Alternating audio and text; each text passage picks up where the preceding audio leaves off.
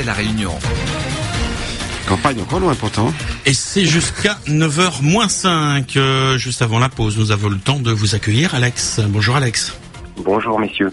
Bonjour Alex. Bonjour Alex. Bonjour. Jeudi dernier, il y a un certain Arnaud qui vous a appelé pour tenter de restaurer l'image de Wikipédia. Mhm, Euh, à l'antenne, vous l'aviez un peu terni, hein, n'est-ce pas, Monsieur Bassan Non. Oui, oui. Et Non. bon, moi, ce qui me gêne, c'est le sujet de Wikipédia, c'est d'abord que, hélas, qu'on est en train de fabriquer une sorte de génération Wikipédia. Beaucoup de collégiens et lycéens, quand ils cherchent une information qu'ils ont un devoir à faire, bah, ils s'arrêtent à l'information euh, donnée par Wikipédia. Qu'en pensez-vous justement déjà?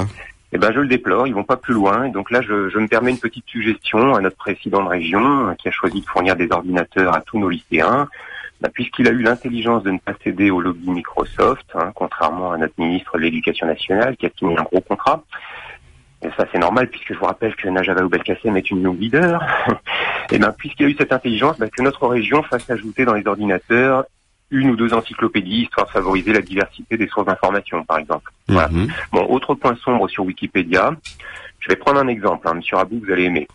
J'ai déjà expliqué à l'antenne qu'on sait que Robert Schuman et Jean Monnet étaient des agents américains. Aujourd'hui, il n'y a aucun historien qui ne remet ça en cause, parce que c'est une vérité qui fait partie d'informations déclassifiées de la CIA. Aucun, aucun historien ne Non, remet aucun. ça en cause. Non, Aucun. en fait, d'accord, d'accord, voilà. d'accord, je vous Non, écoute. non, si, nos, allez-y. si nos Alors, auditeurs vous eh entendent, ils, euh, ok, aucun historien. bah, à ce propos, Monsieur Rabou, bah, moi je vous suggère d'aller consulter les conférences de Madame Lacroix-Rive, hein, Annie Lacroix-Rive, c'est une historienne qui est assez proche de votre sensibilité politique, ça devrait vous aider à accepter les faits.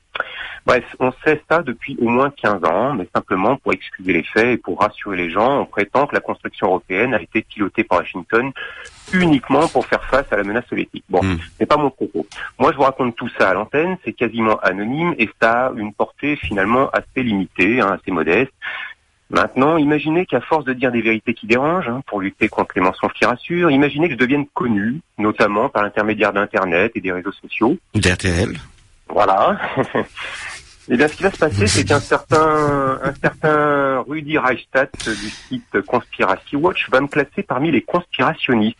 Ensuite, vous aurez un ou deux médias locaux, par exemple le GIR et le quotidien, qui vont citer Rudy Reichstadt pour décrire ma personne. Hmm. Et quand Wikipédia me consacrera une page, bah, cette pseudo-information figurera en très bonne place dans les trois premières lignes, histoire de salir mon image et d'essayer de me discréditer. Mhm. Ensuite, comme Wikipédia c'est libre, eh ben, il y aura des tas de gens qui voudront rétablir les vérités, qui viendront corriger, compléter cette page Wikipédia, notamment en insérant des liens vers des sources solides, irréfutables, qui prouvent tout ce que je dis. Mais là, attention, ils se heurteront à, une, à un groupuscule d'administrateurs bénévoles, élus à vie, qui feront régner la censure. Toutes les Hmm. modifications apportées de bonne foi et de façon constructive seront systématiquement annulées Si, par si les on comprend bien. Alex, excusez-moi, Oui. comme on a encore beaucoup d'auditeurs, si on Oui. comprend bien, vous vous dites il faut consommer mes Wikipédia avec modération et avec des pincettes et vérifier encore les informations qui y figurent.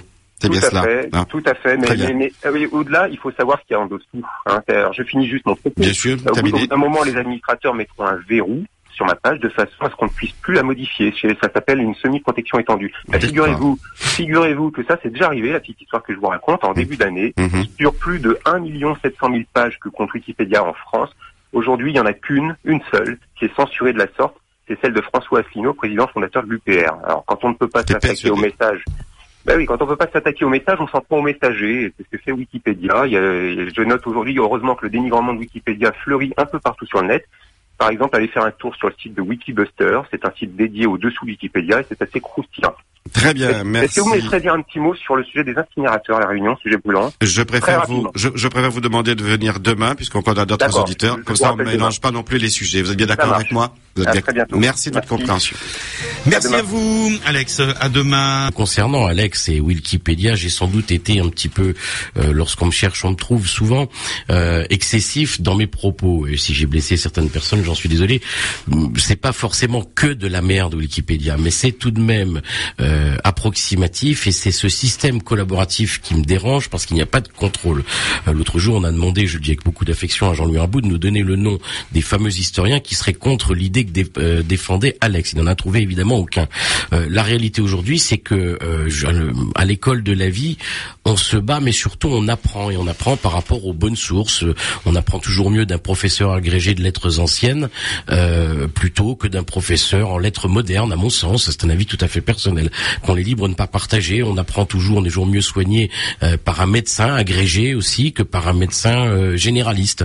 Et donc, euh, et c'est l'image de la société qu'on tenterait ou qu'on voudrait tenter de nous, de, de nous faire de, de, nous faire avaler. c'est celle qui consiste, par exemple, et je terminerai là-dessus en parlant de Wikipédia. Vous voyez, la, la presse d'extrême gauche, je pense au Monde, le 30 avril 1975, a titré que Saïgon avait été libéré. Mais Saïgon n'a pas été libéré. Saïgon a fait, ça s'est appelé une semaine après Ho Chi Minh Ville. Ça, c'est une réalité historique. Il n'y a pas des vérités. Il y a une seule réalité historique. C'est ce que l'histoire déclame et c'est ce qui s'est réellement passé. Et ça a fait un million trois cent mille morts et les boat people que nous avons connus. Ça, c'est une réalité. Mais je demande à Jean-Louis Rabout de me démontrer l'inverse ou le contraire. Ça démontrerait son niveau de culture générale ou en tout cas de connaissance de l'histoire. Pour le reste, Alex, UPR, euh, moi je serais pas partisan d'incinérer Wikipédia, même si je suis d'accord avec vous et avec nous Olivier, Wikipédia c'est tout et n'importe quoi. Ça n'est pas c'est approximatif. Ça n'est ça n'est pas qu'à jeter, mais c'est vrai que l'important c'est de recouper, c'est d'avoir plusieurs sources. Et le problème de Wikipédia, notamment pour les jeunes, si le jeune ne va que sur Wikipédia, il n'a qu'un son de cloche, euh, souvent euh, fort imparfait ou pas à jour ou fautif, etc. Parce que tout bêtement, la pensée est plurielle et c'est pour ça qu'on enseigne dans les écoles de journalisme qu'il vaut mieux lire cinq journaux différents qu'un seul. Plusieurs sources euh, confirment la vérité. Et soi-même, et ça c'est aussi le, ça sera l'objet demain au bac de la philosophie, c'est de savoir douter, de savoir douter de ses propres opinions et j'allais dire surtout euh, de ses propres opinions. Euh, je renvoie nos chers lycéens à Platon et au mythe de la caverne, se méfier de, de l'illusion, se méfier du, du, du réel, pratiquer l'ascension dialectique, bah, pratiquer euh, la réflexion et le doute, ça permet souvent d'avancer. Nous, Olivier Bassan, Jean-Louis Rabou, Éric Michel, on refait la réunion. RTL. Toujours avec vous.